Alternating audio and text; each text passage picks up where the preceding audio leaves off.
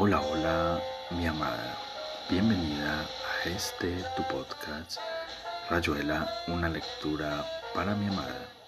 Recordándote que este episodio se hace con todo el amor del mundo y dedicado a ti. Hoy continuaremos con la lectura de uno de los fascinantes relatos de este maravilloso escritor llamado Julio Cortázar. Espero sea de tu agrado. Hoy continuaremos, o mejor, iniciaremos la lectura del libro llamado Los Detectives Salvajes del escritor chileno Roberto Bolaño. Espero lo disfrutes. Los Detectives Salvajes.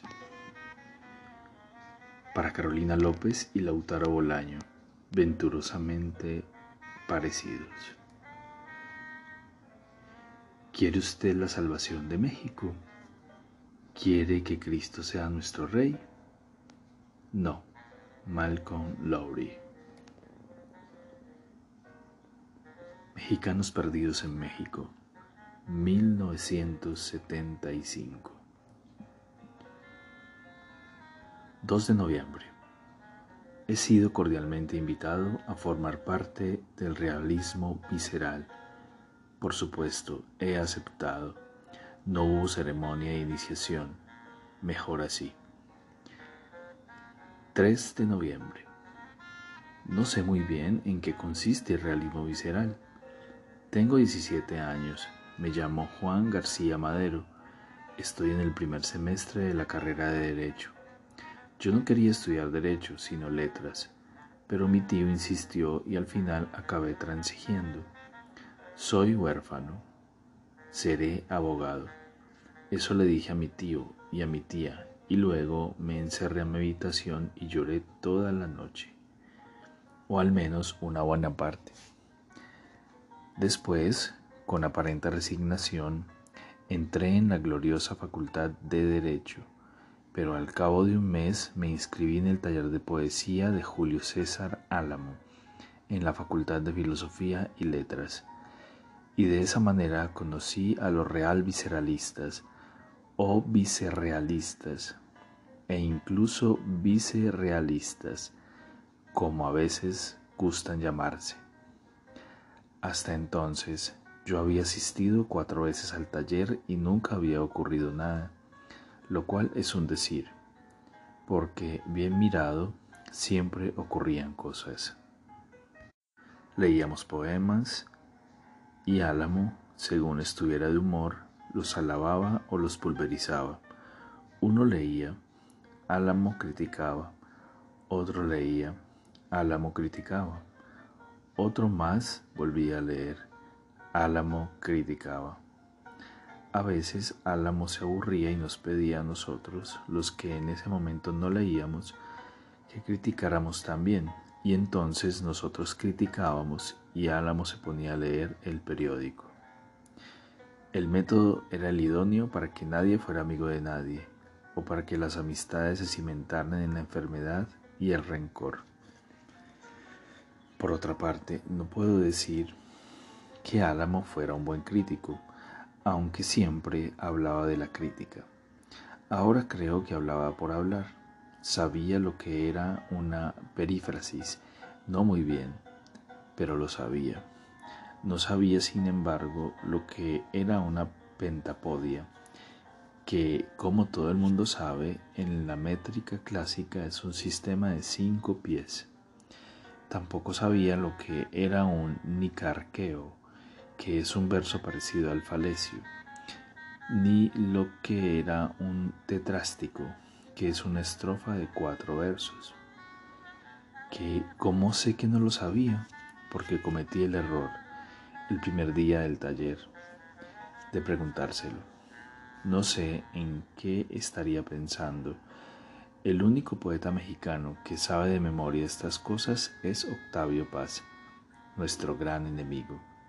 El resto no tiene ni idea, al menos eso fue lo que me dijo Ulises Lima minutos después de que yo me sumara y fuera amistosamente aceptado en las filas del realismo visceral.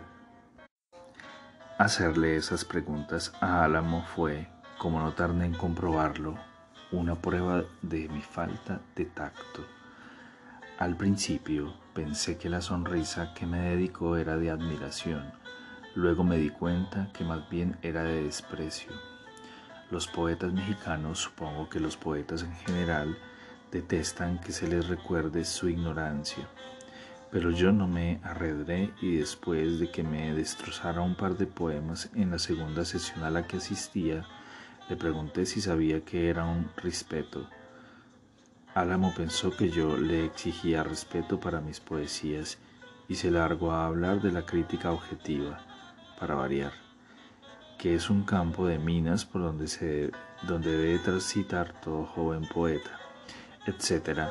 Pero no lo dejé proseguir y tras aclararle que nunca en mi corta vida había solicitado respeto para mis pobres creaciones, volví a formularle la pregunta esta vez intentando vocalizar con la mayor claridad posible. No me vengas con chingaderas, García Madero, dijo Álamo. Un respeto, querido maestro, es un tipo de poesía lírica, amorosa para ser más exactos, semejante al estramboto, que tiene seis u ocho endecasílabos, los cuatro primeros con forma de serventecio y los siguientes construidos en pareados por ejemplo. Y ya me disponía a darle uno o dos ejemplos cuando Álamo se levantó de un salto y dio por terminada la discusión. Lo que ocurrió después es brumoso, aunque yo tengo buena memoria. Recuerdo la risa de Álamo y la risa de los cuatro o cinco compañeros de taller, posiblemente celebrando un chiste a costa mía.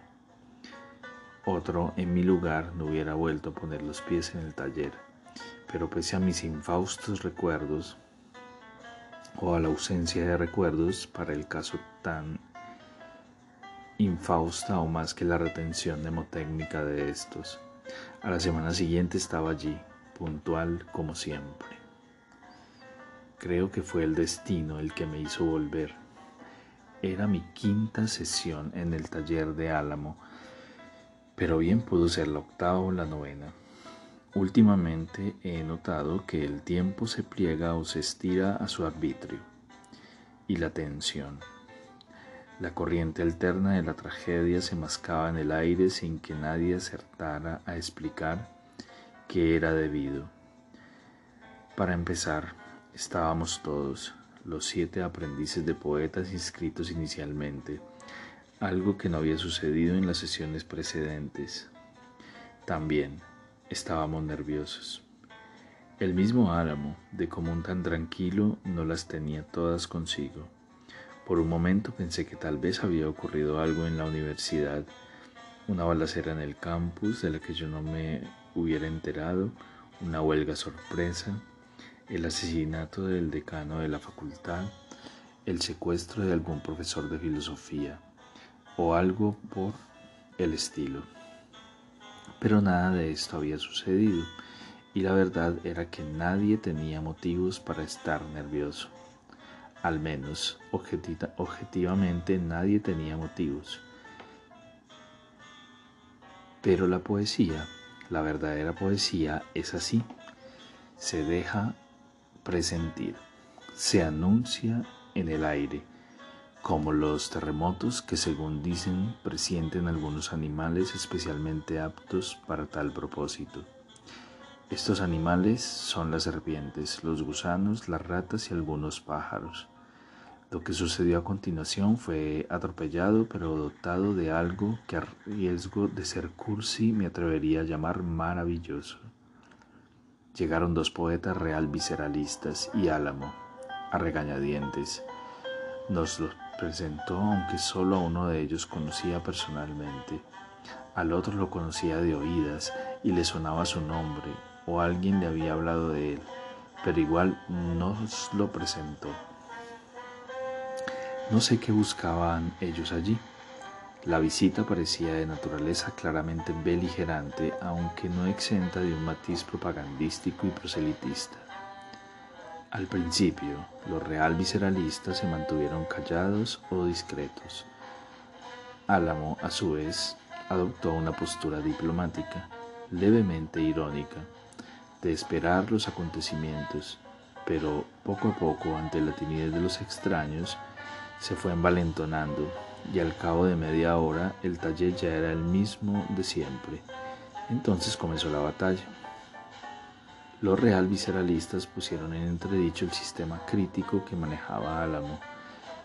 Este, a su vez, trató a los real visceralistas de surrealistas de pacotilla y de falsos marxistas, siendo apoyado en el embate por cinco miembros del taller, es decir, todos menos un chavo muy delgado que siempre iba con un libro de Lewis Carroll y que casi nunca hablaba, y yo, actitud que con toda franqueza me dejó sorprendido, pues los que apoyaban con tanto ardimiento a Álamo eran los mismos que recibían en actitud estoica sus críticas implacables y que ahora se rebelaban, algo que me pareció sorprendente, como sus más fieles defensores. En ese momento decidí poner mi grano de arena y acusé a Álamo de no tener idea de lo que era un respeto Paladinamente los real visceralistas reconocieron que ellos tampoco sabían lo que era para, pero mi observación les pareció pertinente y así lo expresaron. Uno de ellos me preguntó qué edad tenía. Yo dije que 17 años e intenté explicar una vez más lo que era un respeto. Álamo estaba rojo de rabia. Los miembros del taller me acusaron de pedante. Uno dijo que yo era un academicista los real visceralistas me defendieron. Ya lanzado le pregunté a Álamo y al taller en general si por lo menos se acordaban de lo que era un nicarqueo o un tetrástico y nadie supo responderme. La discusión no acabó contra lo que yo esperaba en una madriza general. Tengo que reconocer que me hubiera encantado y aunque uno de, los miembros del taller le prometió a Ulises Lima que algún día le iba a romper la cara, al final no pasó nada, quiero decir nada violento, aunque yo reaccioné a la amenaza, que, repito, no iba dirigida contra mí, asegurándole al amenazador que me tenía a su entera disposición en cualquier rincón del campus, en el día y a la hora que quisiera. El cierre de la velada fue sorprendente. Álamo desafió a Ulises Lima a que leyera uno de sus poemas. Este no es de rogar y sacó de un bolsillo de la chamarra unos papeles sucios y arrugados. Qué horror, pensé. Este pendejo se ha metido él solo en la boca del lobo. Creo que cerré los ojos de pura vergüenza ajena hay momentos para recitar poesía y hay momentos para boxear. Para mí aquel era uno de esos últimos. Cerré los ojos, como ya dije, y oí carraspear a Lima. Oí el silencio, si es posible, aunque lo dudo. Algo incómodo que se fue haciendo a su alrededor. Y finalmente oí su voz que leía el mejor poema que yo jamás había escuchado Después Arturo Velano se levantó y dijo que andaban buscando poetas que quisieran participar en la revista que los real visceralistas pensaban sacar. A todos les hubiera gustado apuntarse, pero después de la discusión se sentían algo corridos y nadie abrió la boca. Cuando el taller terminó, más tarde de lo usual, me fui con ellos hasta la parada de camiones. Era demasiado tarde ya no pasaba ninguno, así que decidimos tomar juntos un pecero hasta Reforma y de allí nos fuimos caminando hasta un bar de la calle Bucareli, en donde estuvimos hasta muy tarde hablando de poesía. En claro, no saqué muchas cosas. El nombre del grupo de alguna manera es una broma y de alguna manera es algo completamente en serio. Creo que hace muchos años hubo un grupo vanguardista mexicano llamados los real visceralistas, pero no sé si fueron escritores o pintores o periodistas o revolucionarios. Estuvieron activos. Tampoco lo tengo muy claro. En la década de los 20 o de los 30. Por descontado. Nunca había oído hablar de ese grupo, pero esto es achacable a mi ignorancia en asuntos literarios. Todos los libros del mundo están esperando a que los lea. Según Arturo Velano, los real visceralistas se perdieron en el desierto de Sonora. Después mencionaron a un tal Cesarea Tinajero o Tinaja, no lo recuerdo. Creo que por entonces yo discutía a gritos con un mesero por unas botellas de cerveza y hablaron de las poesías del conde de Lautremont, algo en las poesías relacionado con la tal tinajero. Y después Lima hizo una aseveración misteriosa. Según él, los actuales real visceralistas caminaban hacia atrás. ¿Cómo hacia atrás? pregunté. De espaldas, mirando a un punto pero alejándose de él, en línea recta hacia lo desconocido. Dije que me parecía perfecto caminar de esa manera aunque en realidad no entendí nada. Bien pensado. Es la peor forma de caminar. Más tarde llegaron otros poetas, algunos realvisceralistas, otros no, y la varaunda se hizo imposible. Por un momento pensé que Velano y Lima se habían olvidado de mí, ocupados en platicar con cuánto personaje estrafalario se acercaba a nuestra mesa pero cuando empezaba a amanecer me dijeron si quería pertenecer a la pandilla. No dijeron grupo o movimiento, dijeron pandilla y eso me gustó. Por supuesto dije que sí, fue muy sencillo. Uno de ellos, Velano, me estrechó la mano, dijo que ya era uno de los suyos y después cantamos una canción ranchera. Eso fue todo. La letra de la canción hablaba de los pueblos perdidos del norte y los ojos de una mujer. Antes de ponerme a vomitar en la calle les pregunté si esos eran los ojos de Cesarea Tinarejo, Tinajero. Velano y Lima se miraron y dijeron que sin duda yo ya era un real visceralista y que juntos íbamos a cambiar la poesía latinoamericana. A las seis de la mañana tomé otro pecero, esta vez solo que me trajo hasta la colonia Linda Vista, donde vivo. Hoy no fui a la universidad. He pasado todo el día encerrado en mi habitación escribiendo poemas.